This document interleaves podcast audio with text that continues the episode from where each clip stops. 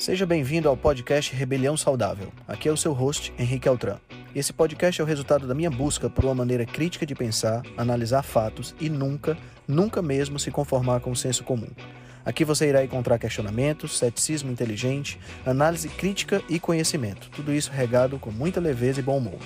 Irei entrevistar personalidades de diversas áreas para um bate-papo com uma troca franca de ideias. Prometo a você que sempre pensarei fora da caixa para levar informações relevantes, de aplicabilidade imediata, além de muita inspiração. Junte-se a nós. Ser saudável é a melhor maneira de se rebelar contra o sistema.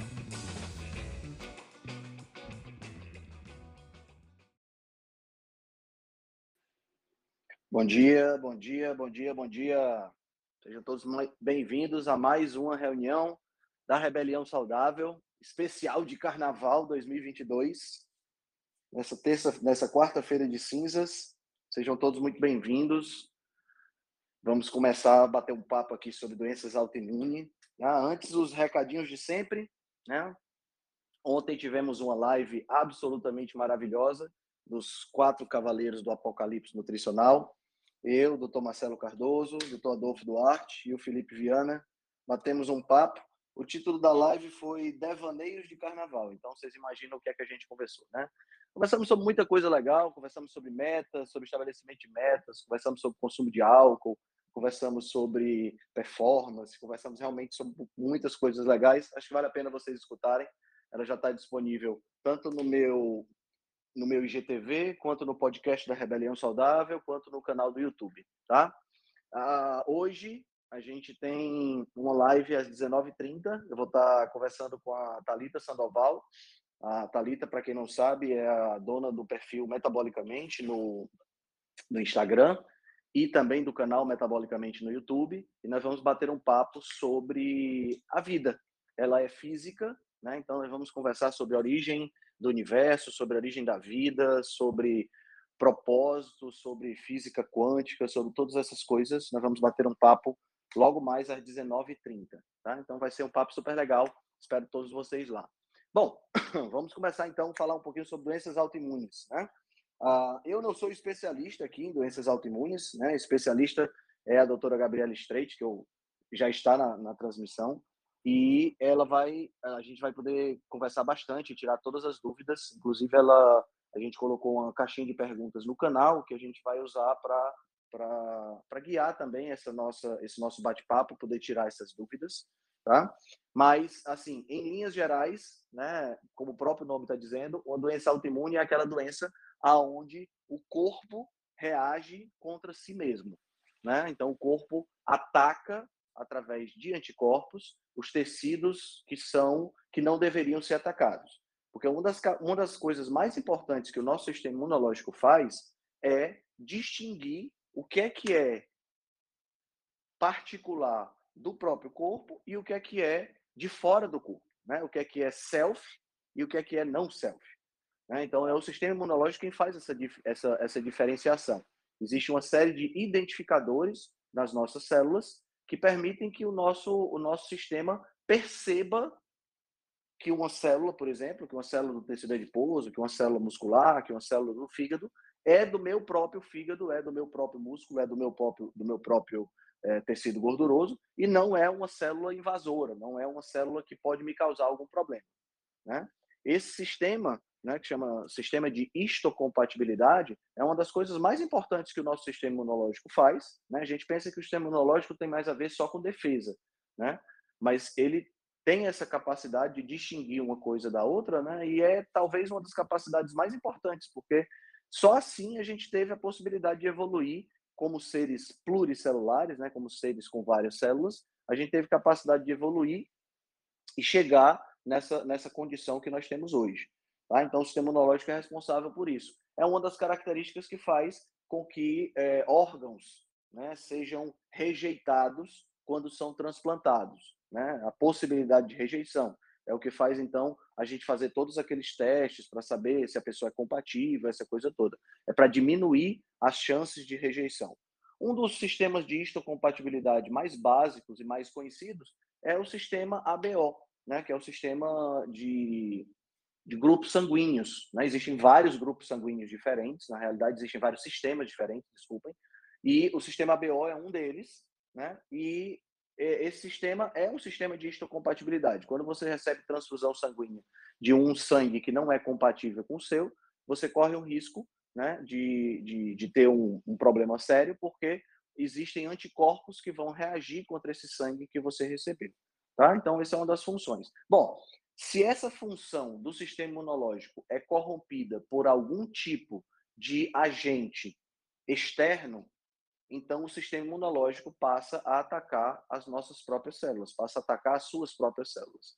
Tá? E existem várias possibilidades que podem gerar esse tipo de, é, esse tipo de, de, de reação do sistema imunológico. Uma dessas, dessas possibilidades é a intoxicação por determinados tipos de substâncias. Tá? Então, a gente sabe que existem substâncias ambientais que podem ser absorvidas e essas substâncias podem confundir o sistema imunológico. Mas a principal causa, pelo menos até onde eu sei, e a doutora Gabriela pode me corrigir se for o caso, a principal causa que nós observamos hoje parece ter a ver com um desequilíbrio na, na, na, na permeabilidade intestinal.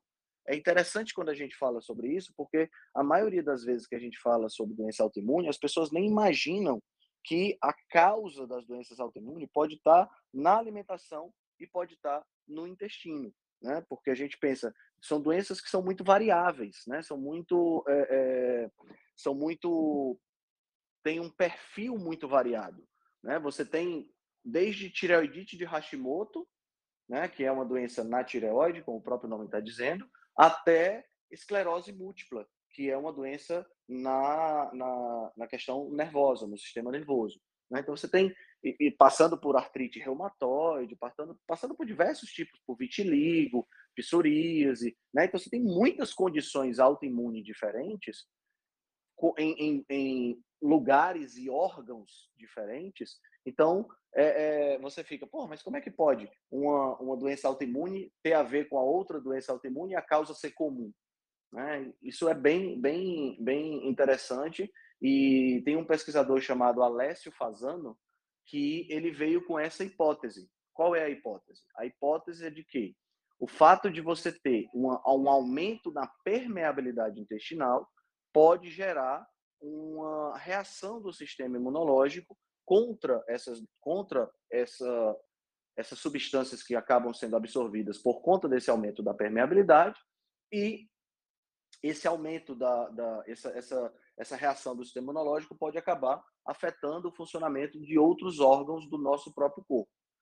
Explicando de uma forma um pouco mais detalhada, as células do nosso intestino, elas são células extremamente unidas do ponto de vista de do ponto de vista físico, né? Elas são unidas exatamente para constituir uma barreira contra a entrada de agentes patogênicos, né? contra a entrada de restos de, de pedaços microscópicos de alimento, né? porque tudo que vai ser absorvido precisa passar por dentro dessas células para que possa ser selecionado ou possa ser absorvido de verdade ou não. Se a gente tivesse um sistema que absorvesse qualquer coisa, a gente teria problema, né? Eu posso comer caldo de feijão, mas se eu pegar caldo de feijão e injetar na minha veia, eu vou ter um problema sério eu posso beber um litro de veneno de, de, de jararaca, por exemplo, de cobra, de serpente. Mas eu não posso injetar 2 ml desse veneno na minha, na minha circulação. Tá? Por quê? Porque o sistema digestivo faz todo o processo de digestão. E essa digestão faz com que constituintes que possam, porventura, ser a constituintes problemáticos sejam reduzidos a partículas menores, partículas básicas, que o meu próprio corpo consegue usar essas partículas para fabricar outras proteínas, para fabricar outras, outros constituintes. No entanto, essa permeabilidade intestinal ela é regulável.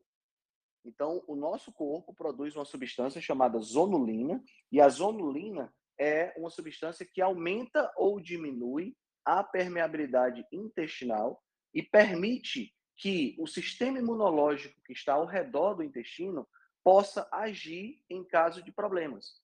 Né? Então, ao redor do nosso intestino, nós temos uma quantidade muito grande de células do sistema imunológico.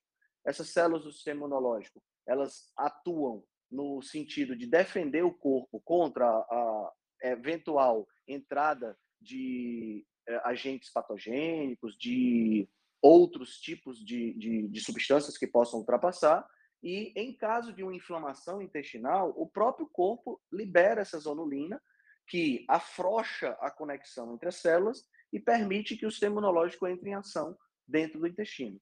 Né? O problema é que existem diversos constituintes alimentares que podem estimular o corpo a aumentar a produção de zonulina. Um desses constituintes alimentares são as lectinas. Né? As lectinas são proteínas que existem no reino vegetal, especialmente nos grãos e nas leguminosas, que podem fazer o aumento, podem causar o aumento da, da, da zonulina no corpo do ser humano. Então, um exemplo de lectina mais clássico que nós temos é o glúten. Né? O glúten, que é composto de duas, duas proteínas, né? Ah, ele pode ser, ele, ele é um fator que aumenta a produção de zonulina. Então, quando você come, por exemplo, um pedaço de pão, quando você come um pão carioquinha, você estimula a produção de zonulina e ao estimular a produção de zonulina, você pode causar esse esse esse problema, né? Pode aumentar a permeabilidade intestinal e a partir daí você pode ter uh, o surgimento de uma doença autoimune. Então, o glúten pode ser uma das causas disso aí. E outras, outras lectinas também, porque todos os grãos, e hoje, infelizmente, a base da nossa alimentação são os grãos. Né? A base da nossa alimentação, se a gente pegar aqui no Brasil, por exemplo, a base da alimentação da população, de uma maneira geral, é arroz com feijão. Né? Então, nós temos aí a, a, a base da alimentação sendo, tendo a possibilidade de ser uma alimentação que causa disrupção né, na, na, na permeabilidade intestinal, aumentando as chances da gente ter doenças autoimunes. Então, quando, por exemplo, ocorre o aumento dessa permeabilidade intestinal, ocorre, então, pode acontecer a entrada de pequenas, pequenos pedaços de alimento que foram digeridos, mas que conseguem ultrapassar a, a barreira intestinal, e esses pequenos pedaços de alimentos podem é, estimular a produção de anticorpos contra eles. Né? Esses, esses pedaços de alimentos, se eles tiverem uma identificação, uma espécie de crachá, que identifique como sendo parecido com algum tecido do nosso próprio corpo, os anticorpos produzidos vão também atacar o tecido com o qual esse pedaço de alimento é parecido. Pronto, você tem aí a, a, a base para a formação, para o acontecimento das doenças autoimunes. É fato que nós temos, naturalmente, a produção de anticorpos contra o nosso próprio corpo. Tanto é que quando você faz o exame de tireoidite de Hashimoto, né, para detectar se você tem o problema ou não, você tem lá um registro mínimo de anticorpos. Esses anticorpos existem. Por quê? Porque o nosso corpo não é perfeito, tá? Mas é essa produção mínima é uma produção que está dentro do limite da normalidade e com a qual o corpo consegue lidar. A partir do momento que você aumenta essa produção, estimulado pela ingestão de lectinas, estimulado pela ingestão de substâncias ou estimulado pela, por algum fator ambiental tóxico, você também aumenta a degradação do tecido alvo desses anticorpos e aí, consequentemente, você desenvolve a doença autoimune. Então, como eu falei, são diversos tipos de doença autoimune, né, que são existem hoje, eu não sei exatamente o número, mas a gente pode pode dar uma pesquisada, mas o mais incrível disso é que elas podem ter uma causa, realmente uma causa comum. Né? Então, quando a gente fala em alimentação, muitas vezes a pessoa pensa só no fator estético. Né? Muitas vezes a pessoa pensa só na alimentação como algo que ela, ela vai é, é usar ou vai ingerir para não ter problemas relacionados com peso, né? para ficar numa forma física legal, para entrar bem numa determinada roupa. Mas se você vê como a alimentação ela impacta né, a, por completo o corpo e pode gerar doenças que são realmente bem complexas, né? doenças que podem é, ser difíceis de serem controladas. É por isso que muitas vezes, para pessoas que têm doenças autoimunes, uma dieta de eliminação, como a gente chama, pode ser a melhor alternativa para que a gente para que a gente consiga colocar essa doença autoimune em remissão. Né? Então, uh, por exemplo, vamos pegar aqui um, uma pessoa que tem doença de Crohn. Né? Doença de Crohn é uma doença intestinal, uma doença autoimune, doença intestinal, e essa pessoa que tem doença de Crohn, é, via de regra, eu tenho uma cliente assim, Quando ela entra em uma dieta com menos concentração de lectina, ou uma dieta realmente de eliminação, uma dieta carnívora, por exemplo, onde você elimina todos os alimentos de origem vegetal, é, é, a, a, a, doença autoimune é colocada em remissão, né? E a doença autoimune sendo colocada em remissão, depois de um determinado período de tempo, você pode até fazer experimentos e reintroduzindo determinados alimentos para que haja a para que você possa detectar a possibilidade de a pessoa voltar a comer determinados alimentos que de repente ela gosta, que são alimentos vegetais. Isso também é um procedimento que pode acontecer também. Certo? Então, assim, essa é só uma introduçãozinha rápida. Como eu falei, eu não sou o especialista aqui em doenças autoimunes, tá? Mas eu quero, eu quero ver aqui as, as perguntas que foram feitas. Mas antes de, de a gente ver as perguntas, eu quero ver a, a, a, queria que a doutora Gabriela, ou qualquer outra pessoa, claro, né? Qualquer outra pessoa que queira complementar aquilo que eu falei, que ficasse completamente à vontade.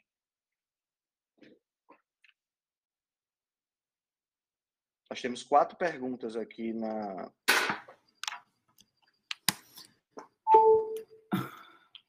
Bom, Bom dia. dia. A voz, a voz mais charmosa da internet brasileira.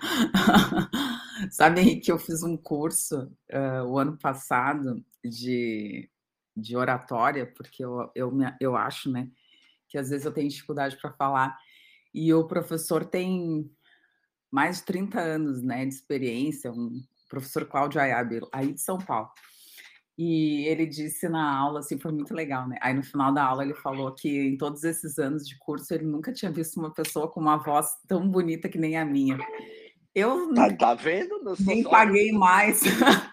eu falei, ah, professor, vou lhe pagar mais, eu acho, só por isso já valeu o curso. Mas foi muito, foi muito legal, né? Então eu fico muito feliz, assim, de que. Acho que você, menos, acho que você. Pelo menos a voz, né, Henrique? Fazendo uma, né? Você fazendo uma parelha com o Ricardo Ferreira, eu acho que são. É, é, dá pra gente escutar vocês falando o dia todo, viu? Pois então, eu ia falar, né? Não, não sou só eu, né? O Ricardo também. Então, quando o Ricardo começa a falar, eu fico parada, assim, que já. Até acalenta o coração. Bom, uh, então, uh, falar de autoimune, né? Que talvez seja o assunto que eu mais estudo, né?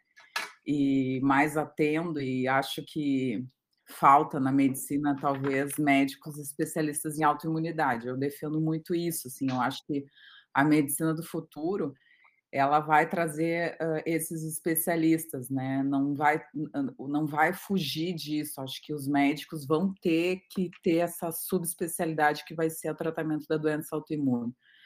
Hoje é muito uh, triste, né, saber que quando o paciente é atendido, então, com uma doença autoimune, né, a doença autoimune já se instaurou a grande maioria das vezes, né, então Muitas vezes a gente acaba só tratando sintoma, né, quando o médico é tradicional dessa medicina cartesiana e não leva nenhuma consideração à causa, né, das doenças autoimunes, que talvez seja a coisa mais importante.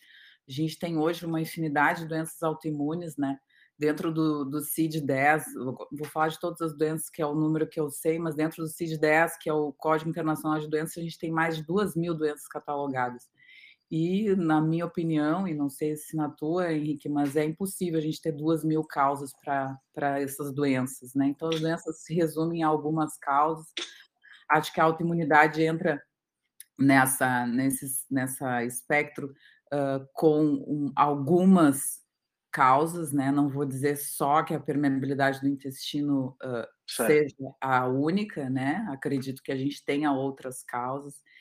E acho que estudando e entendendo como a gente gosta muito dessa ancestralidade, né, dessa história, né, de, de como as doenças aumentaram e como a gente tem esse aumento muito importante, principalmente no século passado, das doenças autoimunes, acho que entender esse processo de por que, que as doenças autoimunes aumentaram tanto em número e a gente hoje tem muito mais pacientes com doença autoimune do que pacientes com câncer, por exemplo. É, é, é o que a gente vem de dados ultimamente, assim, né?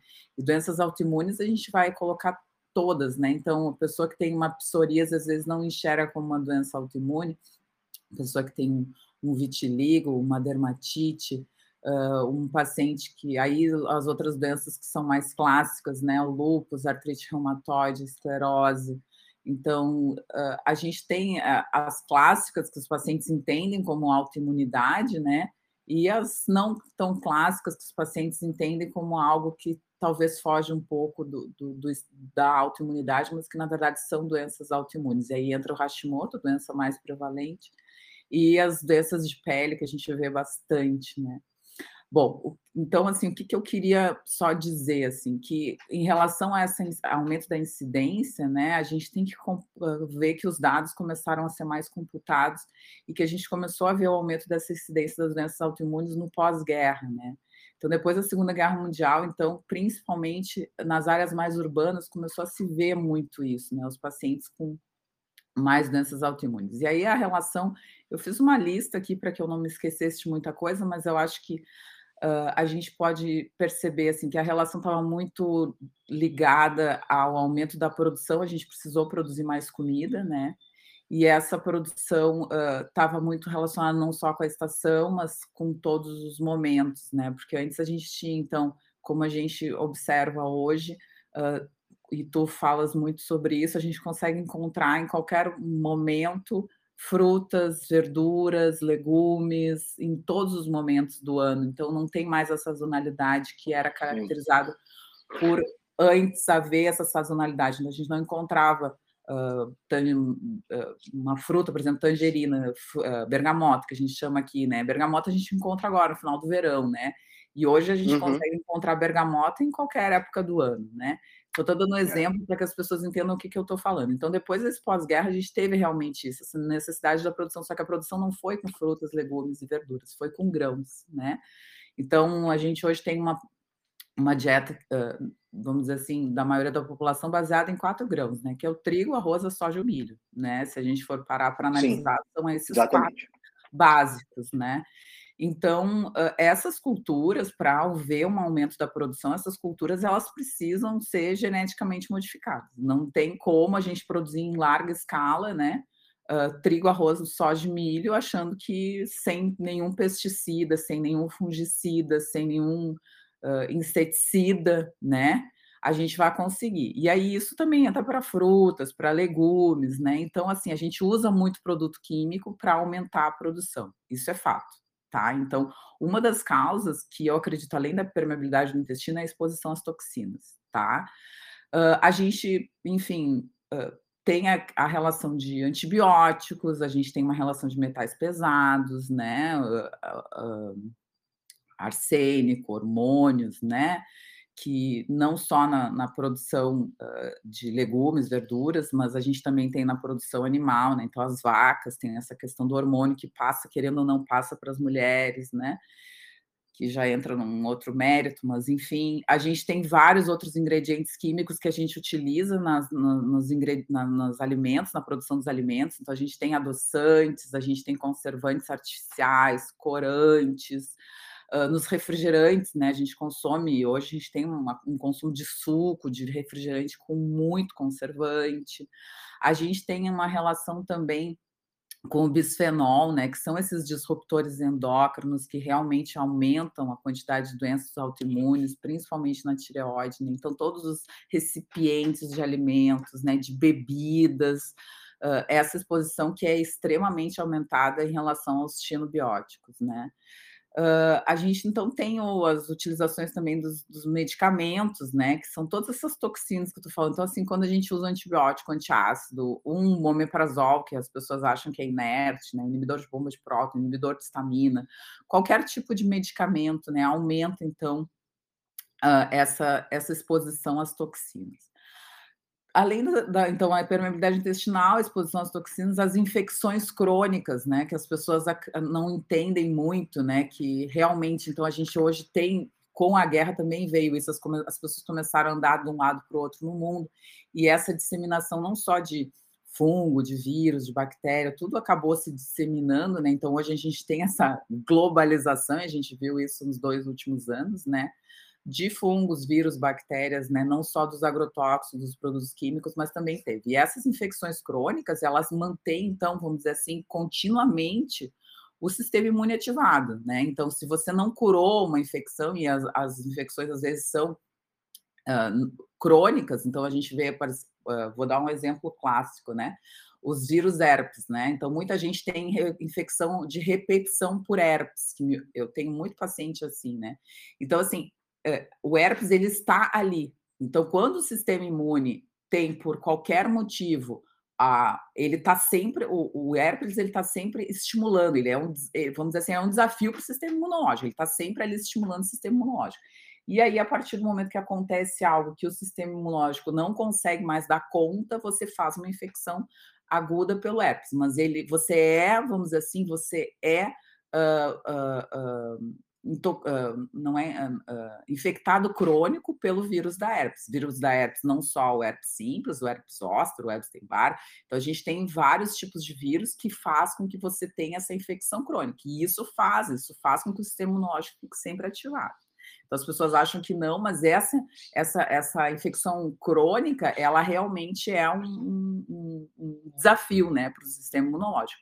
Tanto que a gente hoje sabe, por exemplo, que pacientes com artrite reumatoide têm infecção crônica por, por, por Epstein-Barr, né? Então, entender esse processo também que é importante a gente tratar infecções crônicas do paciente também é um gatilho para esse sistema imunológico. E aí tem as duas outras coisas que eu acho bem importante, né, que, gente, que eu vejo cada vez mais no consultório, que são as sensibilidades alimentares, né? Então, os pacientes têm sensibilidades alimentares, e essas sensibilidades alimentares, elas podem também ser gatilhos para que o sistema imunológico, quando entra em contato com determinados alimentos aos quais o paciente tem uma, uma sensibilidade, também promove a ativação do sistema imune. Então, saber a, a, a, a, sensibilidade daquele paciente, então, isso que é a medicina funcional, isso que é a medicina integrativa, isso que é a medicina individualizada, personalizada, tenta trazer. Que nem todo paciente consegue ter um, vamos dizer assim, um, um, um um sistema imunológico tranquilo com determinados alimentos. Então, alguns alimentos podem sim exacerbar, podem sim sensibilizar o paciente e, consequentemente, fazer com que o sistema imunológico fique ativado.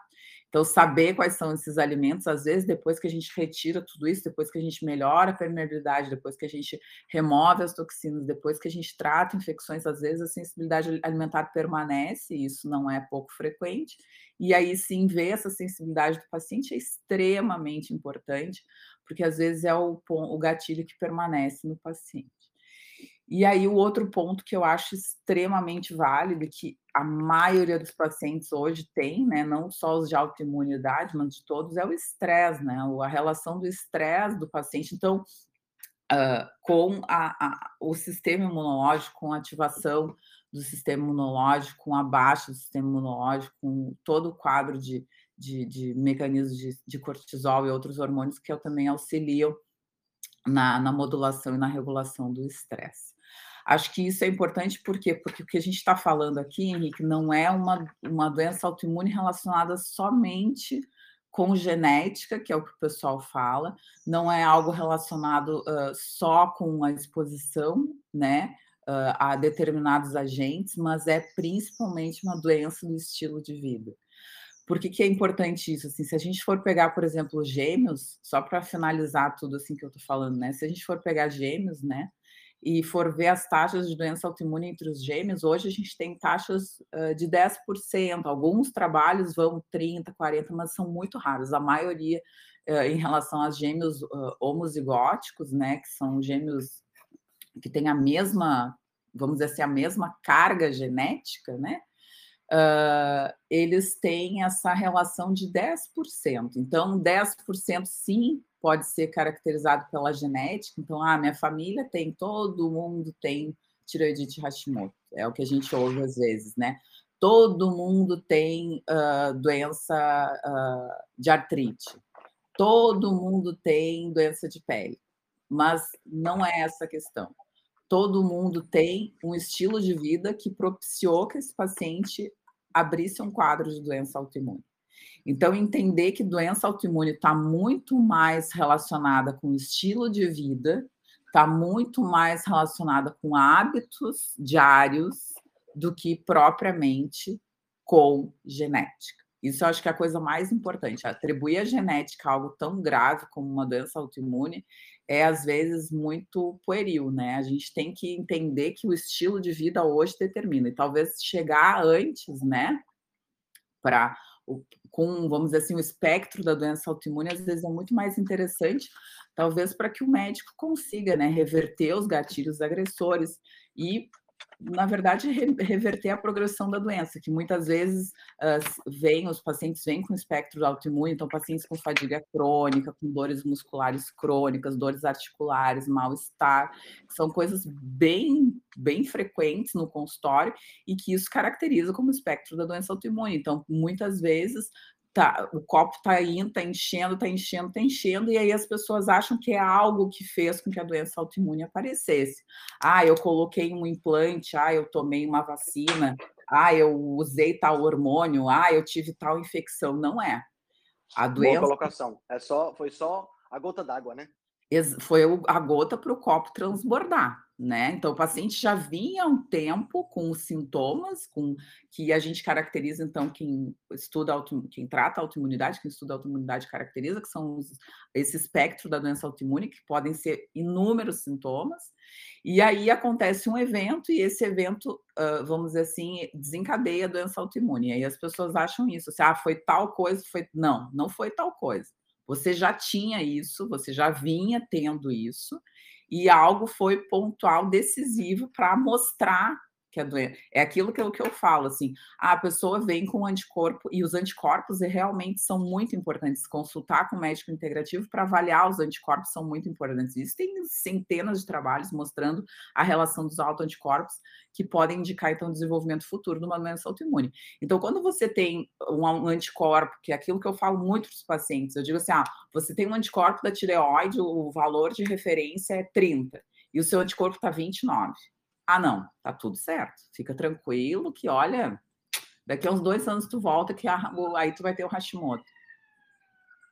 Não é assim, né? Não tem que funcionar assim. A gente não tem que esperar que as pessoas fiquem doentes, a gente não tem que esperar que as pessoas abram um quadro clínico para tentar melhorar esse paciente, para tentar tratar e talvez até para tentar reverter essa progressão de doença. Então, é importante a avaliação, isso já existe, isso é o que eu falo, isso é a medicina do futuro, é avaliar o paciente como um todo, na sua individualidade, vendo quais são os principais, vamos dizer assim, gatilhos, os principais agressores para esse paciente, e tentar reverter isso, e tentar fazer com que talvez a doença autoimune não progrida o mínimo possível, se possível até reverter. Então, acho que são várias coisas. Acho que começar, como eu digo, começar pela alimentação é o mais importante. Olhar a alimentação de uma forma de tirar esses mecanismos agressores é o mais importante. E aí sim, o glúten, aí sim o açúcar, aí sim os óleos vegetais, que contribuem muito para a inflamação, são extremamente importantes. Uh, mas não só esses, né? A gente tem que olhar o paciente como um todo, olhar a alimentação desse paciente, ver do que esse paciente uh, todos os dias coloca para dentro do corpo, e a partir disso a gente começar a orientar esse paciente para aí não está dando, aí a gente vai ter que mudar, talvez num primeiro momento fazer uma dieta um pouco mais restritiva e depois começar a introduzir os alimentos, mas a autoimunidade sim é uma, uma doença, vamos dizer assim, esse processo de autoimunidade é um processo complexo e é um processo lento.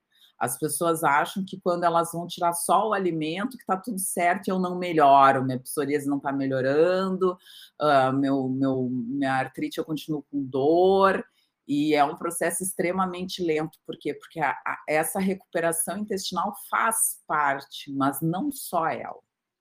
São vários outros uh, mecanismos os quais a gente tem que olhar para que a, a melhora e a regressão da autoimunidade aconteça. A gente tem que fazer acalmar esse sistema que está extremamente exacerbado por essa quantidade de coisas que eu falei e que hoje a gente não tem como, muitas vezes, tirar, porque a gente vive num mundo com muitos contaminantes, a gente vive num mundo com muita exposição, a gente vive num mundo com muitas agentes de infecciosos, a gente vive num mundo com muita sensibilidade para alimentos.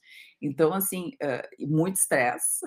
Então, a gente tem que realmente tentar fazer uma, uma política de redução de danos no primeiro momento, e a alimentação talvez seja a coisa mais importante e mais, vamos dizer assim, mais uh, efetiva no primeiro momento para tentar melhorar os sintomas e talvez reverter a doença. Falei muito, desculpa, Henrique. Não, falou muito não, você falou perfeito, tá ótimo. Mas eu, eu acho. continuasse. Mas eu acho que as pessoas têm. Não, vamos ter as perguntas. É que assim é um assunto extremamente longo, né? E extremamente complexo, porque tem muita coisa. Eu recebo muita pergunta de paciente uh, com as mais variadas doenças, enfim, e não dá para a gente. É aquilo que eu falo, né? O Instagram é legal, mas às vezes ele é meio ruim, assim, porque as pessoas querem que a gente responda algo muito específico sem saber o contexto do paciente.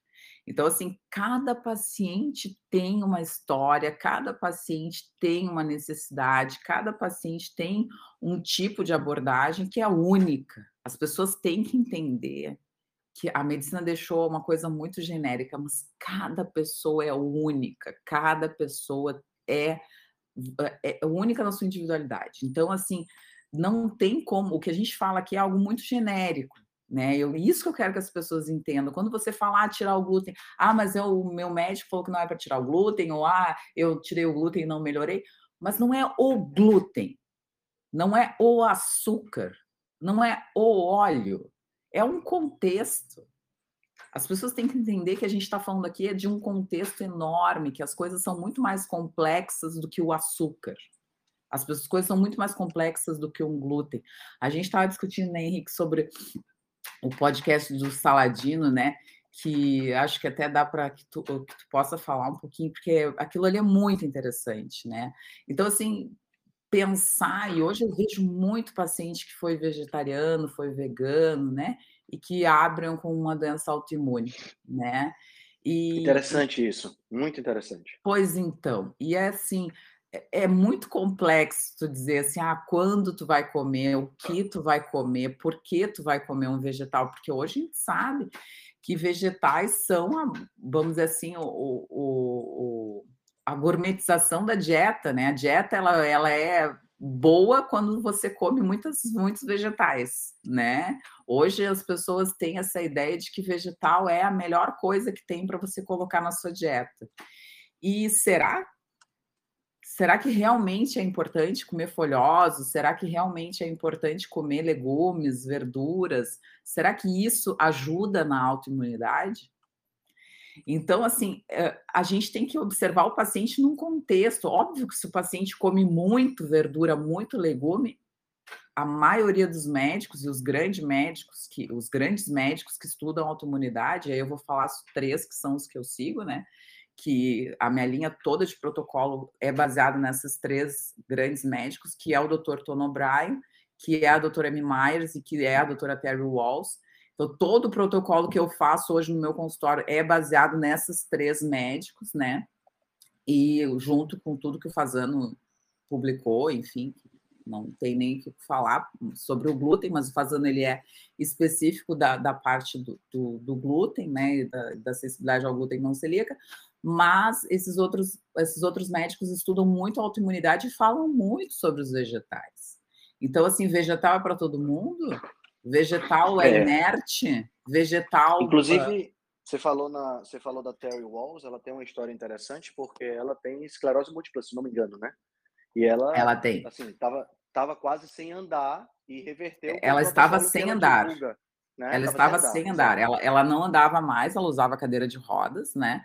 A doutora Terry... o resultado dela. E ela, mas ela tem uma questão de suplementação, né? Que eu falo muito, né? Que a necessidade hum, de suplementação numa fase crítica é extremamente importante e avaliar essa necessidade de suplementação é extremamente importante. Por quê? Uma das coisas da permeabilidade do intestino, eu acho que isso é muito importante que as pessoas entendam, é que assim, quando você está com o intestino doente, você não absorve. Não absorve. Você não é o que você come, e você é o que você consegue digerir, e muitas vezes você não consegue digerir porque o, o organismo ele não vai absorver a carne, ele vai absorver um peptídeo, no, no, mínimo, um aminoácido. Então, assim, as pessoas têm que entender que o organismo ele não absorve carne.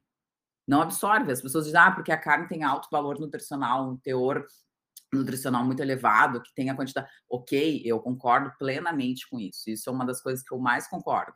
Mas a carne, ela não é absorvida se você não consegue. Se o seu intestino está doente, você não vai absorver. Você pode comer horrores de carne, e a gente vê isso. Muitos pacientes que são low carb, que são cetogênicos, que são carnívoros e têm níveis de vitaminas baixos, tem níveis de ferro baixo, tem nível de, de, de minerais baixos. Por quê? Porque o intestino está doente e a, a, recuperação desse intestino ela é lenta, ela é gradual e muitas vezes ela tem agressores externos, que foi tudo isso que eu falei, que às vezes não permitem que esse intestino funcione da melhor forma possível. Então é importante uma avaliação dentro de um exame coprológico para a gente ver o que está acontecendo, o que está absorvendo, o que, que esse intestino está doente. Então você vai ver ali, ah, tem tecido conjuntivo, ah, tem fibra alimentar, ah, esse paciente está com amido uh, uh, uh, positivo, ah, esse paciente está com fibra muscular, ah, esse paciente está com gordura. Bom, o intestino não está funcionando da sua melhor forma. Não é para ter amido, não é para ter fibra muscular, não é para ter muco, uh, tem uma quantidade de ácido orgânico, então tem uma desbiose. Então, assim, é muito mais complexo. Eu estou entrando num, numa seara enorme, mas é muito mais complexo do que simplesmente a gente achar que, o, que o, aquele intestino ali, ah, eu tirei o glúten, tirei o açúcar, tirei os óleos, está tudo certo, estou absorvendo tudo, minhas vitaminas estão maravilhosas. Não é assim. E a doutora Terry Walls, ela fala exatamente isso. Que ela fazia dieta, ela era vegana, né? E aí ela começou a voltou a comer carne, porque ela via que ela estava cada vez mais doente com uma alimentação vegana. Quem não leu o livro, por favor, assim, ó, é uma aula de, de, de, de nutrição. A pena que ele não tem tradução, né, Gabriela? Pois então, sabe que eu comprei um espanhol? Porque muitos ah, pacientes. Que legal. Isso, eu até vou, depois eu posso postar uma foto. Eu comprei um espanhol na Amazon, porque muitos pacientes queriam, às vezes eu empresto o livro para os pacientes. e aí eu comecei a emprestar o livro. Eu acho que eu estou com ele até, não sei onde é que eu estou, mas eu estou em algum lugar, eu vou postar uma foto depois, eu vou te marcar, Henrique. Mas assim, então, a doutora Terry Walls ela tem um livro muito interessante. Então, ele tem uma versão em espanhol, né, que, que é bem próximo do português, né? Então, não tem desculpa para quem não quiser. Mas ela fala exatamente isso, que ela era vegana e ela abriu um quadro de esclerose múltipla e ela começou a piorar o quadro sempre com a alimentação. Ela mudou a alimentação, começou a só ler sobre alimentação e ela via que não tava, não, não melhorava o tanto, melhorou um pouco, é claro, mas não melhorava tanto. E aí ela começou a suplementar. Aí ela suplementava vitaminas, suplementava várias coisas, e quando ela suplementava, ela melhorava. Aí ela conseguia caminhar, conseguia lavar louça, conseguia uh, uh, passear com a esposa dela, enfim, ela conseguia fazer coisas. E aí, quando ela parava a suplementação, ela piorava o quadro clínico. O que, que significa isso, né? Então, que ela realmente tinha uma alimentação boa, mas que a absorção dos alimentos, dos, do, dos elementos, não era tão boa ainda. Por quê? Aí o doutor Fazano fala que a gente tem um, um, um, quadro, apesar dos enterócitos a cada três, quatro dias sofrerem uma renovação, e isso acontece muito, né?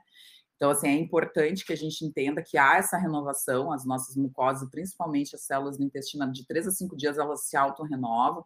Então, a gente tem essa melhora, mas é, um, é um, algo muito mais complexo, não é só renovar a célula, a gente precisa fazer com que aquela célula consiga ser realmente efetiva na sua função. E isso demora muito tempo. O doutor Fazano fala que até dois anos, né? No mínimo dois anos, para a gente ter uma recuperação uh, do intestino com os pacientes que têm agressão e perda da permeabilidade, uh, aumento da permeabilidade do intestino. Então, essa relação a doutora Walls coloca muito bem no livro e mostra essa necessidade, muitas vezes, de suplementação do que está faltando na crise, na carga, como eu digo, né? A gente precisa fazer uma carga, muitas vezes, de várias, uh, vários elementos, por quê? Porque o metabolismo é muito complexo.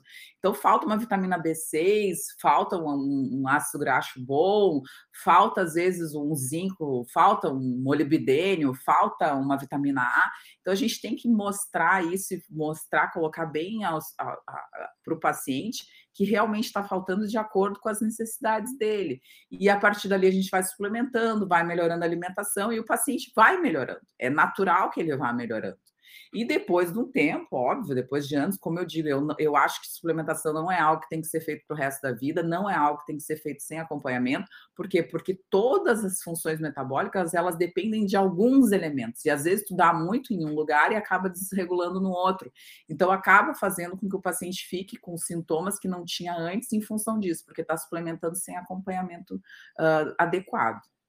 Então a doutora Walls fala isso com muita com muita propriedade, ela vivenciou isso, né? O melhor médico é aquele que já foi o paciente, eu acho, na minha sim, opinião. Sim. Então ela sim. fala exatamente isso sobre a importância da suplementação em fases mais agudas, né? E principalmente quando ela estava muito doente, quando ela estava na cadeira de rodas. Então assim. Dentro acho... dessa. Ah, desculpa. Não, pode. Desculpa. Não, eu, ia, eu ia, já que você está falando de suplementação, eu ia falar sobre a questão do protocolo Coimbra também, que apesar da gente ter assim uma certa polêmica em relação a ele, existem realmente alguns resultados importantes, né? Não sei qual é a tua opinião sobre isso. Pois então, assim, eu não eu eu não faço protocolo Coimbra. Eu acredito muito no poder da vitamina D, né? Por todos os mecanismos, no, não só no sistema imunológico, né? Mas ela atua bastante no sistema imunológico e porque hoje a gente tem realmente vários polimorfismos que fazem com que os pacientes tenham uma certa resistência, né? à vitamina D. Sim, então, sim. Uh, por, por vários motivos, eu aumento e acompanho esses pacientes em relação à vitamina D. O protocolo Coimbra, e hoje, Henrique, uh, eu vou te falar uma coisa que é uma coisa bem sincera, assim, eu atendo muito paciente por telemedicina, atendo muito paciente de fora do Brasil, e atendo pacientes, claro, presenciais, mas assim, o protocolo Coimbra, a gente precisa ter o paciente muito perto. Sim. E às vezes, uh, fazer protocolo Coimbra com paciente que não está perto é muito difícil. Por quê? Porque a gente tem que ter exames frequentes, o paciente tem que saber que ele não está tomando algo que não é inerte, apesar da vitamina D ser algo extrema, assim, na minha opinião, tá? Extremamente seguro quando bem feito, tá? Eu nunca tive nenhum problema com nenhum paciente, já mantive vitaminas D bem altas. As pessoas dizem, ah, porque tá próximo de 100 da tóxico. Olha, pessoal, vocês não sabem o que é próximo de 100. Então, eu já vi pacientes que chegaram fazendo protocolo Coimbra comigo com 300 de vitamina D, com 200, e eu não tô orientando Sim, e eu não estou orientando isso, tá? Não estou orientando. Eu estou orientando fazer bem feito. Então, assim, 300 de vitamina D não é tóxico. Eu vi o paciente super bem ali, PTH normal, calciúria normal, tudo normal. Só que, assim, eu não tenho tranquilidade de fazer um protocolo Coimbra com quem está em Portugal sem ter os exames frequentes. Eu não me sinto segura como médica. Eu sou muito, assim, uhum. assim, eu sou muito, uh, vamos dizer assim, temerária em fazer algo que eu não posso ver todos os dias, de não saber, do paciente não vir, eu não ver, eu não enxergar, não saber o que ele está comendo, não ter o contato. Então, assim, de às vezes não ter condições de fazer o exame. Então, eu não faço protocolo Coimbra, por quê? Porque o paciente tem que estar muito perto de ti, ele tem que saber, tem que entender, tem que perceber que ele está tomando doses extremamente altas de uma vitamina e que ele tem que saber que aquilo ali pode trazer alguma coisa para ele. Claro que a maioria não, mas que pode. Eu já vi pacientes que não conseguiam controlar cálcio e que realmente tiveram que parar o protocolo Coimbra. E acontece. Se disser que não é mentira, acontece sim. Não é a maioria, é a minoria, mas acontece. Então, assim, eu não faço protocolo Coimbra, mas eu, eu acho que o protocolo Coimbra para esclerose, que era o que a gente estava falando, né, para esclerose múltipla, ele é extremamente benéfico, para algumas outras doenças ele é extremamente benéfico, só que não é só o protocolo, é exatamente isso que eu estou dizendo, o protocolo Coimbra não é milagroso, ele não é um milagre, porque se fosse isso, a gente estava para todo mundo, estava todo mundo curado, né? Exato. E não é isso. Então, assim, existem outros mecanismos pelos quais o processo da autoimunidade se perpetua e a vitamina D auxilia demais, auxilia bastante, mas não é só a vitamina D. Então, assim, acho que quem faz protocolo Coimbra tem realmente muitos resultados bons. Acho que é sim uma boa, vamos dizer assim, uma boa terapêutica para alguns pacientes, mas em medicina nem tudo é para todos nem tudo é para todo mundo. Então, assim, uh, acho que manter níveis de vitamina D é o básico para quem tem autoimunidade. Ponto. Agora, se você vai fazer o protocolo, se o protocolo vai ser efetivo para você e se você vai conseguir manter o protocolo e se realmente o seu caso tem indicação de protocolo Coimbra, aí já são outros 500. Entendi, entendi. E essa questão da suplementação realmente é algo que não, eu não tinha me atentado antes, mas você tem toda a razão. Para tirar a pessoa de, de uma situação onde ela já está complicada a absorção, precisa ter suplementação, né? Precisa. E aí eu, eu, tô, eu tô fazendo uma pós, né, de ortomolecular, porque é o que eu mais via, sabe, Henrique? A gente dava, fazia comida, dava as coisas certas, falava com o paciente, modificava e não melhorava. E eu dizia, não, mas tem alguma coisa errada não pode. Uhum. E aí, eu, aí foi ali que faz uns dois anos que eu comecei a entender mais sobre isso, sobre essa relação da absorção, que é muito difícil, mas muito. Tanto que tem colegas que vêm, que me mandam exames, às vezes, que estão, ah, eu faço carnívoro há tanto tempo, ah, eu faço cetogênica há tanto tempo. Uh, até teve um colega muito querido nosso que me mandou uns exames e falou, olha só, o que está acontecendo? Aí eu falei, tá faltando iodo. Aí ele olhou, ah, é mesmo, doutor? Eu falei, sim, tá faltando iodo. Por quê? Porque tá faltando. Porque a gente teve um passado sujo. Sim. Entende? Todo Sim. mundo teve um passado sujo. Ninguém comeu certo desde quando nasceu. A prematuridade para as crianças, por exemplo, é um dos principais fatores que influenciam na prematuridade do intestino. Então, muita gente, muitos de nós nasceram prematuros. Então, assim, achar que é algo que é inerte para todo mundo, que o intestino está perfeito, que é só tirar os alimentos que está tudo certo, pessoal, não é. Não é.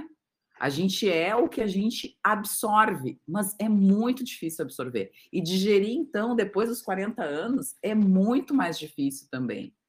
Porque a gente precisa ter tudo perfeito. O pH tem que estar tá perfeito para digestão tem que entrar no duodeno perfeito, o pH tem que estar adequado, senão o pâncreas não libera a quantidade de enzima digestiva necessária. Essa digestão não vai ser a mesma, a absorção não vai ser a mesma, a fermentação vai ser diferente no colo. Então, assim, tem vários aspectos que têm que ser observados, é muito mais complexo do que simplesmente tirar o glúten da alimentação. Perfeito. Falei muito, né? Muito bom. Não, Desculpa. Ótimo, ótimo. Eu esperava, eu esperava que fosse você quem fosse dominar, porque você tem muita atuação nessa área, né? Pois então, então mas é que, é que é isso que eu quero que as pessoas entendam, Henrique, que assim, a autoimunidade é, uma, é um mundo.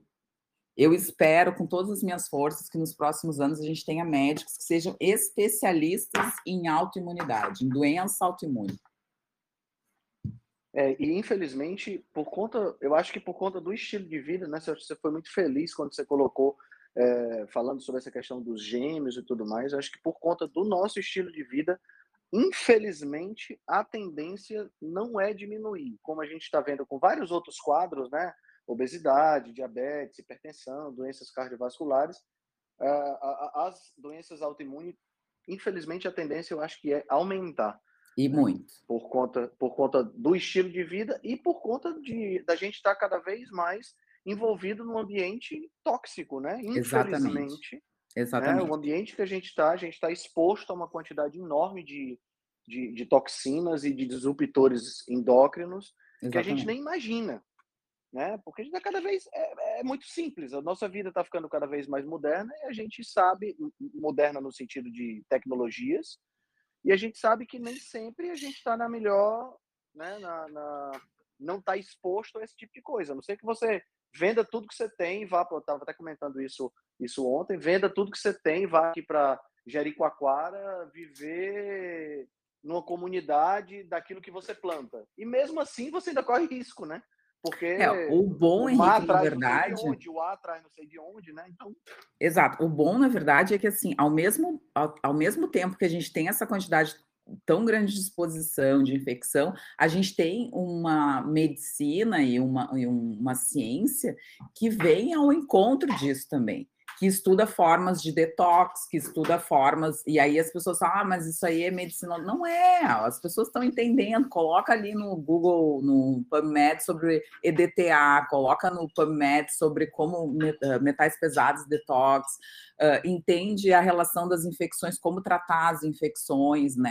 Uh, entende essa questão de sensibilidade alimentar. Hoje a gente tem testes de sensibilidade alimentar ao, ao, alcance, não da maioria, mas ao alcance de várias pessoas, testes genéticos, por exemplo, como eu mesmo falei dos polimorfismos de vitamina D, para saber se você realmente é resistente à vitamina D, quantas vezes você fica tomando 5, 10 mil unidades e a vitamina D fica no pé.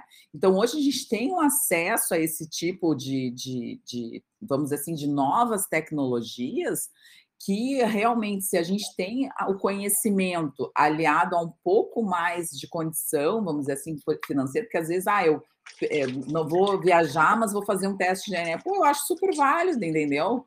Porque isso aí é, uhum, é, claro. é, é, vida, isso aí é qualidade de vida, isso aí é, é, é, algo que tu tem que olhar além do alcance, né? Como diz o Dave Asprey, vamos viver todos até os 180 anos, que é o meu objetivo de vida. Então, assim, e isso está vindo ao encontro da gente, né? Está vindo realmente para que melhore. A gente tem essa relação tão ruim né, do, do nosso ambiente, mas a gente está tendo tecnologias muito disponíveis para a gente melhorar não só as sensibilidades alimentares, os testes genéticos, as exposições às toxinas, o estresse, mas a gente está tentando melhorar o, o, estilo de vida. Então, procurar esse tipo de informação, ir atrás de pessoas, de profissionais que trabalhem com essa área, e principalmente uh, que entendam nessa área, acho que é extremamente válido para que a gente consiga, não, que não vá, não, falar que é para todos é, é, utopia, né, Henrique? Não, não tem como. Mas, claro. uh, enfim, acho que a gente está num caminho muito bom também em relação a isso. Então, eu não vejo tão com tanto assim, com tanto negativismo assim, uh, porque a gente está tendo muita tecnologia também em relação a isso. E a ciência está contribuindo cada vez mais. Legal, legal. Bom, é, bom, é bom sempre ter essa visão, eu concordo com você, é bom sempre ter essa visão otimista, né? Porque é, é, eu acho que isso também, até você, você falou isso no começo da, da, da sua fala, o estresse e, e, a forma como a pessoa lida com a vida de uma maneira geral também é importante nessa questão das doenças autoimunes, né? Não, às vezes não no surgimento, mas na, na, em colocar essa doença autoimune sob controle, né? numa, possível remissão. A gente sabe que tem gente que quando está passando por um momento muito ruim da vida, a, a psoríase é, ataca, é, a, o vitiligo aparece uma mancha nova, né? Por conta da, da, do, da questão do estresse. Então, acho que isso também faz faz parte da questão da, da, da nossa saúde de uma maneira geral. Né? As pessoas esquecem muitas vezes que não é só não é só a, a, não é só o que você bota na boca, também o que você bota na mente, né? Exato, mas aí tem outras questões também. Quando você está muito inflamado, Henrique, às vezes, por exemplo, uh, os, todos os neurotransmissores dependem de um ciclo que precisa de triptofano, que precisa de folato, que precisa de vitamina de piridoxina. Então, assim, uhum. se você não está absorvendo nada, fica muito mais fácil você ter sintomas Uh, vamos dizer assim, de ansiedade, estresse, de depressão, por quê? Porque o básico uhum. você não está mandando para o cérebro. Então, as Sim. coisas são todas interligadas, entende? Assim, é, essa é a visão que eu tenho. Quando a gente começa a melhorar algo, talvez até essa tua depressão, essa tua ansiedade, esse teu estresse também comece a melhorar, por quê? Porque está faltando triptofano, está faltando serotonina, está faltando, está tendo um desequilíbrio entre seu, Gabi glutamato, entende, Henrique? Então, assim, são todas as coisas conectadas. Claro que às vezes um episódio estressante pode ser um gatilho, claro que pode. Ah, perdi um filho, uh, fui demitida, tive um estresse financeiro. Acho que os estresses hoje são de todas as magnitudes, né? Uh, mas acho que também a relação dessa neuroinflamação, da resistência insulínica, da falta de, de, de nutriente a nível cerebral, enfim, tudo isso contribui também para que melhore esse quadro de estresse quando a gente começa a tratar o intestino, que é uma coisa que as pessoas não relacionam. Elas acham que Sim. o intestino não tem nada a ver com o cérebro. E pelo contrário, hoje a gente já sabe que pacientes com resistência insulínica têm diminuição de, vas de, de vascularização, até de diminuição de aporte sanguíneo cerebral, e isso contribui muito para as doenças neurodegenerativas, isso contribui muito para o aporte de nutrientes a nível cerebral. Então, as pessoas não, não mantêm essa relação. Então, quando a gente começa a tratar o intestino, talvez por uma causa, a gente começa a melhorar o organismo inteiro. É. E, e o, o, esse, você mencionou a questão do último podcast do Paulo Saladino, e tem tudo a ver com isso que você acabou de falar, né? A, a, a, alguns tipos de substâncias, alguns aminoácidos não proteicos, algumas substâncias encontradas em vegetais, que o aumento dessa, dessa concentração dessas substâncias especificamente pode modificar estruturalmente determinadas proteínas, determinados, determinados constituintes do nosso corpo e está envolvido em doenças autoimunes. Né? Ele cita lá, eu não lembro agora exatamente qual é o aminoácido, mas é um aminoácido presente na beterraba que, é, é, assim, pode da prolina, né?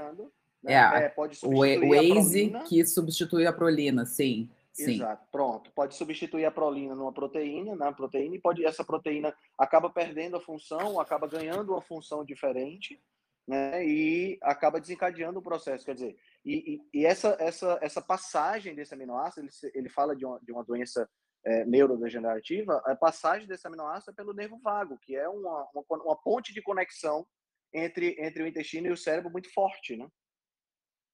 Exatamente. E o mais legal, assim, que eu acho que é quando ele começa a falar, né, sobre isso, que foi um trabalho, que foi um trabalho, assim, daqueles, uh, quem come chocolate morre mais, sabe aquela coisa?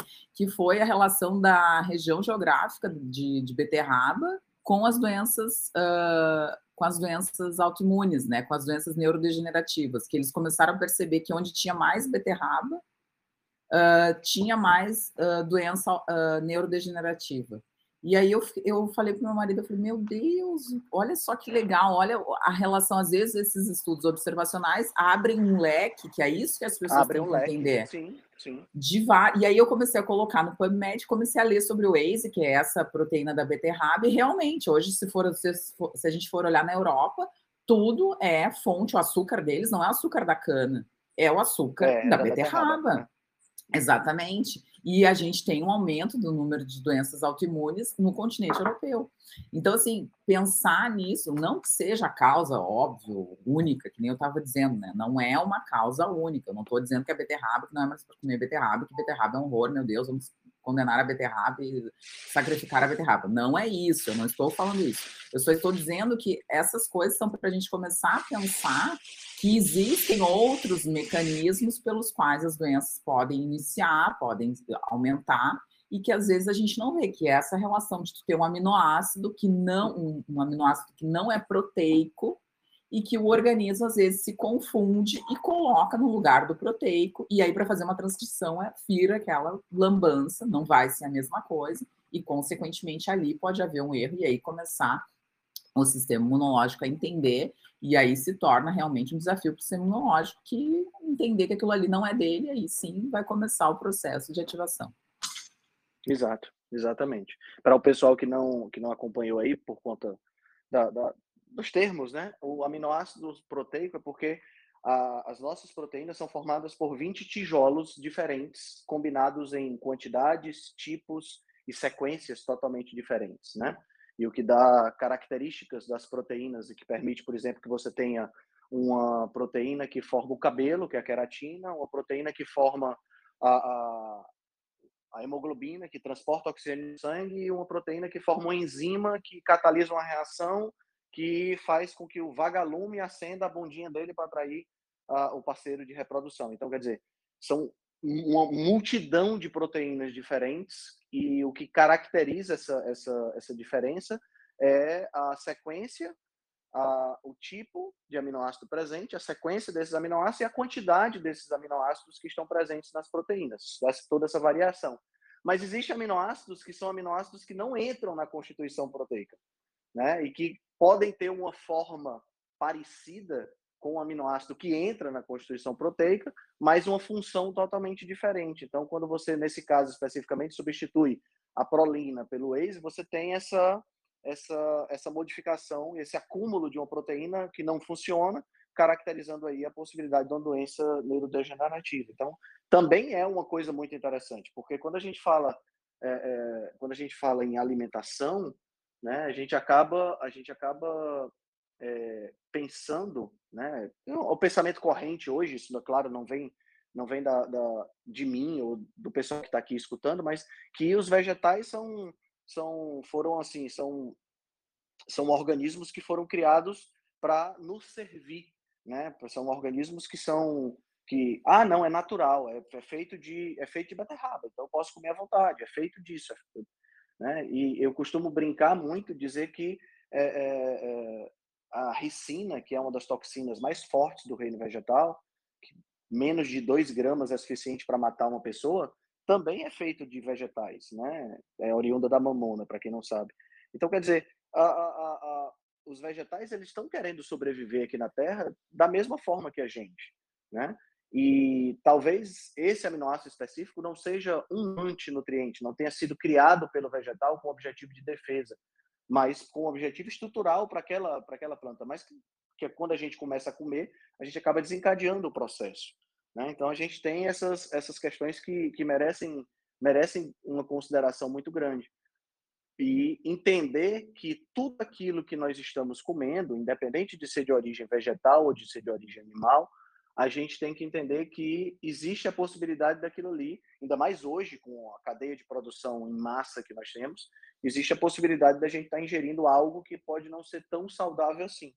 Né? Infelizmente, a gente vive nessa, nessa, nessa questão. Mas, ao mesmo tempo, uma alimentação de origem, de, de base animal, é muito mais saudável do que uma alimentação de base vegetal, como é preconizada hoje pela nutrição, de uma maneira geral. Né? Por conta exatamente dessa semelhança maior entre a nossa a nossa a nossa constituição bioquímica e a constituição bioquímica dos, dos animais que nós ingerimos, né? Quando a gente pensa nessa semelhança bioquímica, eu gosto muito da analogia que o próprio Saladino faz no livro dele, que é a analogia entre Mac e Windows, né? Nós é como se a gente fosse Mac e as plantas fossem Windows. Você não consegue instalar um programa do Windows no Mac e vice-versa sem você ter que fazer determinadas modificações na linguagem que foi escrito esse programa, né, esse aplicativo. A mesma coisa é quando você tenta é, quando você tenta basear sua alimentação em vegetais, em determinadas substâncias no reino vegetal que o nosso corpo não produz e não lida com esse tipo de substância e por conta disso a gente tem é forçado a lidar muitas vezes de forma equivocada, né? e essa essa essa a maneira como nós lidamos com esses com esses vegetais acaba desencadeando possíveis problemas. É o caso aqui que me vem à cabeça de cara logo aqui a questão do oxalato, né? Que é uma substância que nós produzimos uma quantidade infinitamente pequena, mas que, por exemplo, você tomar um suco verde com folha de espinafre, você já está ingerindo uma quantidade desesperadoramente grande, que sobrecarrega o teu corpo esse oxalato começa a se acumular nas articulações, começa a se acumular nos rins e pode gerar problemas bem sérios. Né? Então, e é uma substância de origem vegetal, quer dizer. Então, a gente tem que estar atento a isso aí também. Né? Muito bom, muito bom. Alguém gostaria de fazer alguma pergunta? Sim, as perguntas que foram feitas no canal, no quando eu coloquei lá a caixinha de perguntas, deixa eu abrir aqui para a gente. Doutora Gabriela, você tem mais um tempinho aí para responder essas perguntas? Se eu souber responder, eu estou esperando, ah, eu tô esperando aqui para ir trabalhar. Vamos lá, rapidamente, a Luciana colocou amendoim versus doença autoimune. Amendoim é uma, é uma leguminosa, né? Então a quantidade de lectinos deve ser bem alta. Pois então, a, o amendoim é a mesma coisa que eu falo, né? A, a relação da sensibilidade alimentar é muito grande com o amendoim, né? Tem muita gente que tem essa, vamos dizer assim, uma, uma sensibilidade que às vezes nem percebe porque come tudo junto. Né? A gente só uhum. começa a perceber a sens... a gente só tem a gente tem duas formas de ver a sensibilidade. Ou a gente faz um teste de sensibilidade alimentar, mas se você estiver comendo e exposto muito aquilo ali, talvez o teste não seja tão fidedigno. Então eu sempre oriento fazer um teste de sensibilidade alimentar quando a, a alimentação já está um pouco mais, vamos dizer assim, um pouco mais uh, limpa, mais tranquila em relação a alimentos processados, industrializados, enfim. Ou então você faz testes, que é, são, que é uma dieta que muitos nutricionistas fazem, que é aquela dieta de eliminação. A gente vai eliminando e vai colocando, né? Isso. Que também é bastante efetiva, né, para esse tipo de situação em relação à sensibilidade alimentar. O que uhum. a gente fala dos grãos e não só das leguminosas, enfim, é que assim, o material genético de qualquer planta está no grão o grão ele é a forma daquele daquele ser vivo que é a planta no caso sobreviver então ela vai colocar vai tentar proteger o grão da maior forma possível porque o objetivo Exatamente. dela não é ser comido o objetivo dela é ser plantado e gerar uma planta então, ali no grão tem uma quantidade muito grande de toxinas para proteger aquele material genético, para que aquele material genético chegue no objetivo final. Então, ali, é, as pessoas dizem, ah, porque tu corta os grãos? Exatamente por isso, porque ali tem uma quantidade maior de antinutrientes, que são essas, vamos dizer assim, essas proteções naturais que os grãos e os alimentos de origem vegetal têm para a sua proteção como espécie. Então, essa relação de, não é do amendoim em si, mas como eu falo do feijão, como eu falo de outros tipos de grãos e, e vagens, leguminosas, enfim, uh, a gente tem que entender que é realmente essa relação. Mas a sensibilidade também é importante num segundo momento. Então, fazer testes de sensibilidade, eu acredito que seja uma boa estratégia, não só teste pago, né, mas testes de, de dieta de eliminação, acho super importante. E aí o nutricionista faz isso... isso... de uma forma muito boa. Acho que isso ajuda também a Valkyria, que, que retirou os grãos da alimentação e depois que, depois que leu um, um, sobre esse protocolo autoimune, as dores realmente melhoraram, mas ela não sabe exatamente o que, que colaborou. Ela pergunta se tem alguma evidência robusta sobre em questão a relação à artrite. Olha, Valkyria, é, a minha opinião, eu não colocaria de volta nenhum grão e nenhum semente, tá? Se estivesse no seu lugar. Mas se você quiser testar, vai botando de volta de um por um e ver o que é que te afeta, né? Eu não colocaria, porque eu acho, como a doutora Gabriela acabou de falar, não faz sentido você estar tá ingerindo uma fonte potencial de agentes que podem dar problema, porque são os mais bem defendidos das plantas, né? E só para ah, complementar, Henrique, eu acho que uma coisa que a ah. gente tem que falar muito é que assim, ó, não é o não comer nunca mais. Porque as pessoas têm essa ideia assim: nunca mais eu vou comer um feijão, nunca mais eu vou comer um pedaço de bolo, nunca mais eu vou comer um brigadeiro. Não é essa a questão. A questão é que, assim, enquanto você está doente, enquanto você está em tratamento, enquanto você está tentando eliminar a causa, não é bom que você agrida os, o que você está tentando tratar, porque aí é ilógico, Sim. é enxugar gelo. Uhum. Tanto que tem pacientes celíacos, por exemplo, que eu atendo, que eles têm contato, às vezes, com um alimento que realmente tem glúten, ou que tem a relação com contaminação cruzada, e que eles são expostos a esse alimento, e eles, depois de 6, 7, 10 anos de doença celíaca com uma dieta gluten-free, eles não têm nenhum sintoma. Interessante. Então, ter uma, uma espécie de acúmulo também que pode acontecer. Exatamente problema, né? isso. Então as pessoas têm que entender que assim, eu nunca mais vou comer uma feijoada.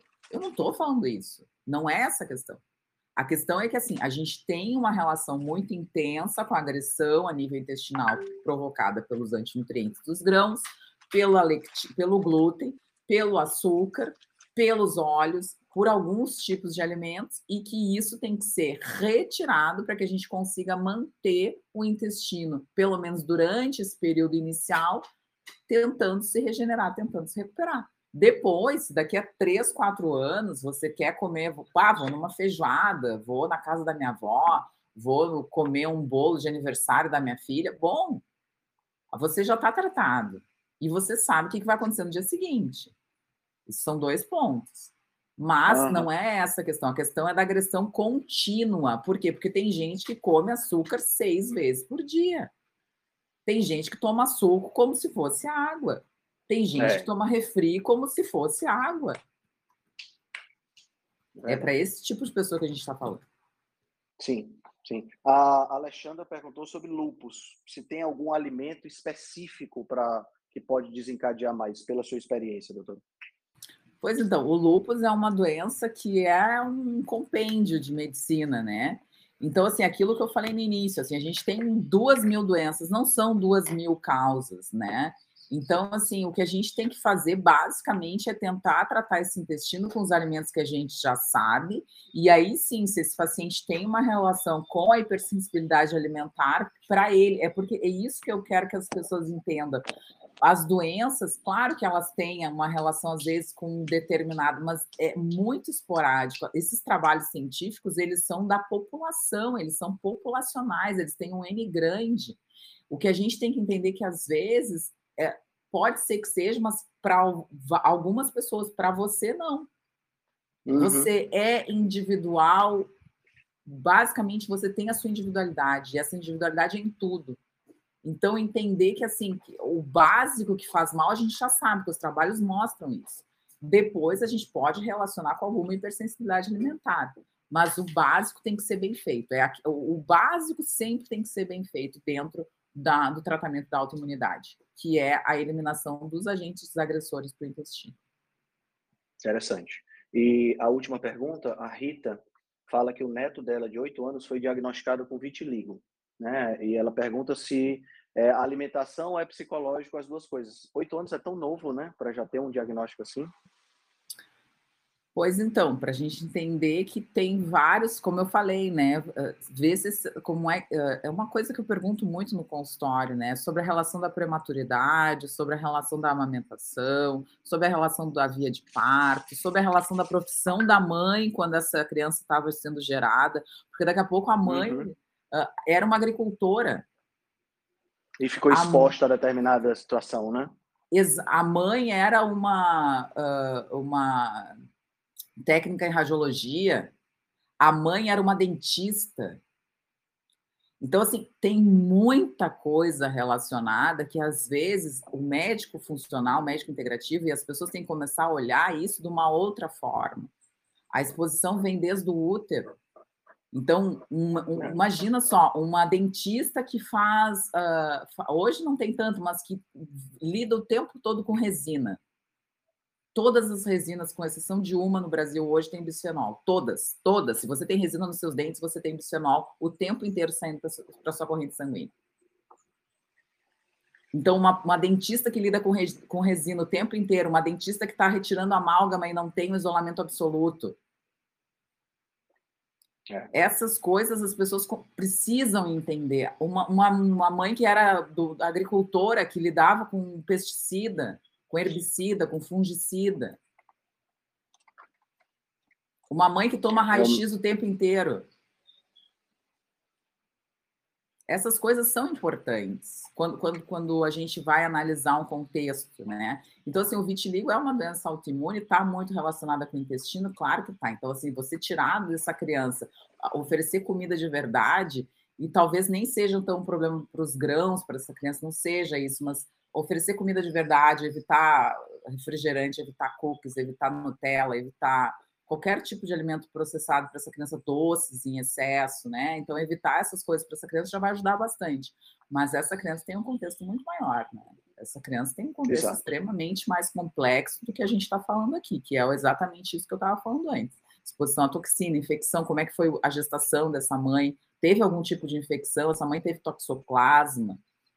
Que está bastante relacionada. Essa mãe teve algum outro tipo de contato com alguma outra bactéria. Essa mãe teve algum tipo de outra exposição. Como é que foi o estresse? O que, que aconteceu nessa gestação? Como é que essa mãezinha gerou essa criança? Teve estresse? Era um pai agressivo? Perdeu emprego? Enfim. É, são é, muitos fatores que são muitos fatores que podem influenciar. Então, acho que isso é muito importante a gente pensar assim num outro contexto. A gente tem que ver hoje as pessoas de uma forma diferente. Muito bom, muito bom. Galera, vamos ficando por aqui. Né? Doutora Gabriela, como sempre, participação brilhante. Muito obrigado. Muito obrigado a todos que participaram. Acho que a gente conseguiu esclarecer todas as uma boa parcela de dúvidas. Tá? É, a doutora Gabriela está sempre colocando caixinha de, de perguntas no Instagram dela. Então, quem ainda não segue, arroba Doutorologia Porto Alegre. Acho que vale a pena, ela tem muito conteúdo legal lá. E a gente volta a se encontrar na próxima semana, tá? Deixa eu só ver aqui, próxima semana nós vamos falar sobre metabolismo e importância do ferro. Foi o terceiro tema mais votado na enquete que a gente fez lá no canal. Então, uh, um bom restante de semana para vocês. Até próxima quarta-feira, seis e meia, na, até próxima quarta-feira, seis e meia, na nossa reunião da Rebelião Saudável. Bom dia!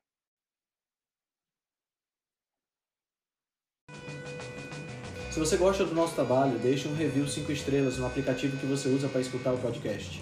Você pode deixar um review 5 estrelas e pode também deixar lá o seu elogio, a sua sugestão ou a sua crítica. É muito importante que você faça isso porque você vai ajudar a Rebelião Saudável a chegar a um número maior de pessoas. Você também pode dar suporte ao nosso trabalho, né, todo o nosso investimento de tempo, nos apoiando via Patreon. Assim a gente pode continuar a oferecer o melhor conteúdo de qualidade, sem anúncio e de forma totalmente gratuita. O link para o nosso Patreon você vai encontrar no show notes. Se você ainda não fez o download do nosso e-book Cozinha Ancestral, que eu escrevi com a chefe Gabriela Carvalho, você pode fazer o download, o download é gratuito e você vai encontrar também o link lá na show notes. Além disso, você pode nos acompanhar pelo Instagram, no arroba Henrique Altran, ou no nosso canal no Telegram. Lá pelo Telegram a gente consegue colocar para você artigos, eh, PDFs, imagens, fazer enquetes e fazer um trabalho bem mais aprofundado do que nós fazemos no Instagram. Então você pode acessar o nosso grupo no Telegram com o link que está na show notes, ou então você procura lá por Rebelião Saudável.